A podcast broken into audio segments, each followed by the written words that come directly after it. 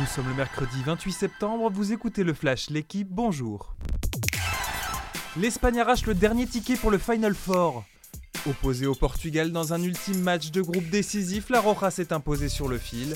Un nul suffisait aux Portugais, vainqueur de la première édition en 2019, et la Célestin a cru tenir le 0-0 à Braga.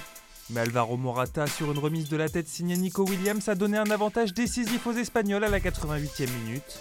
L'Espagne rejoint la Croatie, l'Italie et les Pays-Bas pour le Final Four de la Ligue des Nations. Il se disputera en juin. Le Brésil s'amuse à Paris, Neymar se rapproche de Pelé. Hier, les Brésiliens ont dominé la Tunisie en match amical 5 buts à 1 dans un parc des Princes à guichet fermé. Neymar, auteur d'un but sur penalty, a inscrit sa 75e réalisation en sélection. Il n'est plus qu'à deux unités derrière le record de Pelé. Avec cette nouvelle démonstration, le Brésil s'avance vers le mondial en favori. Réduit à 10 après l'exclusion de Dylan Brown, les Tunisiens, eux, ne se rassurent pas avant la Coupe du Monde. Les Aigles de Carthage affronteront la France pour le troisième et dernier match de la phase de poule. Les Bleus évitent les États-Unis.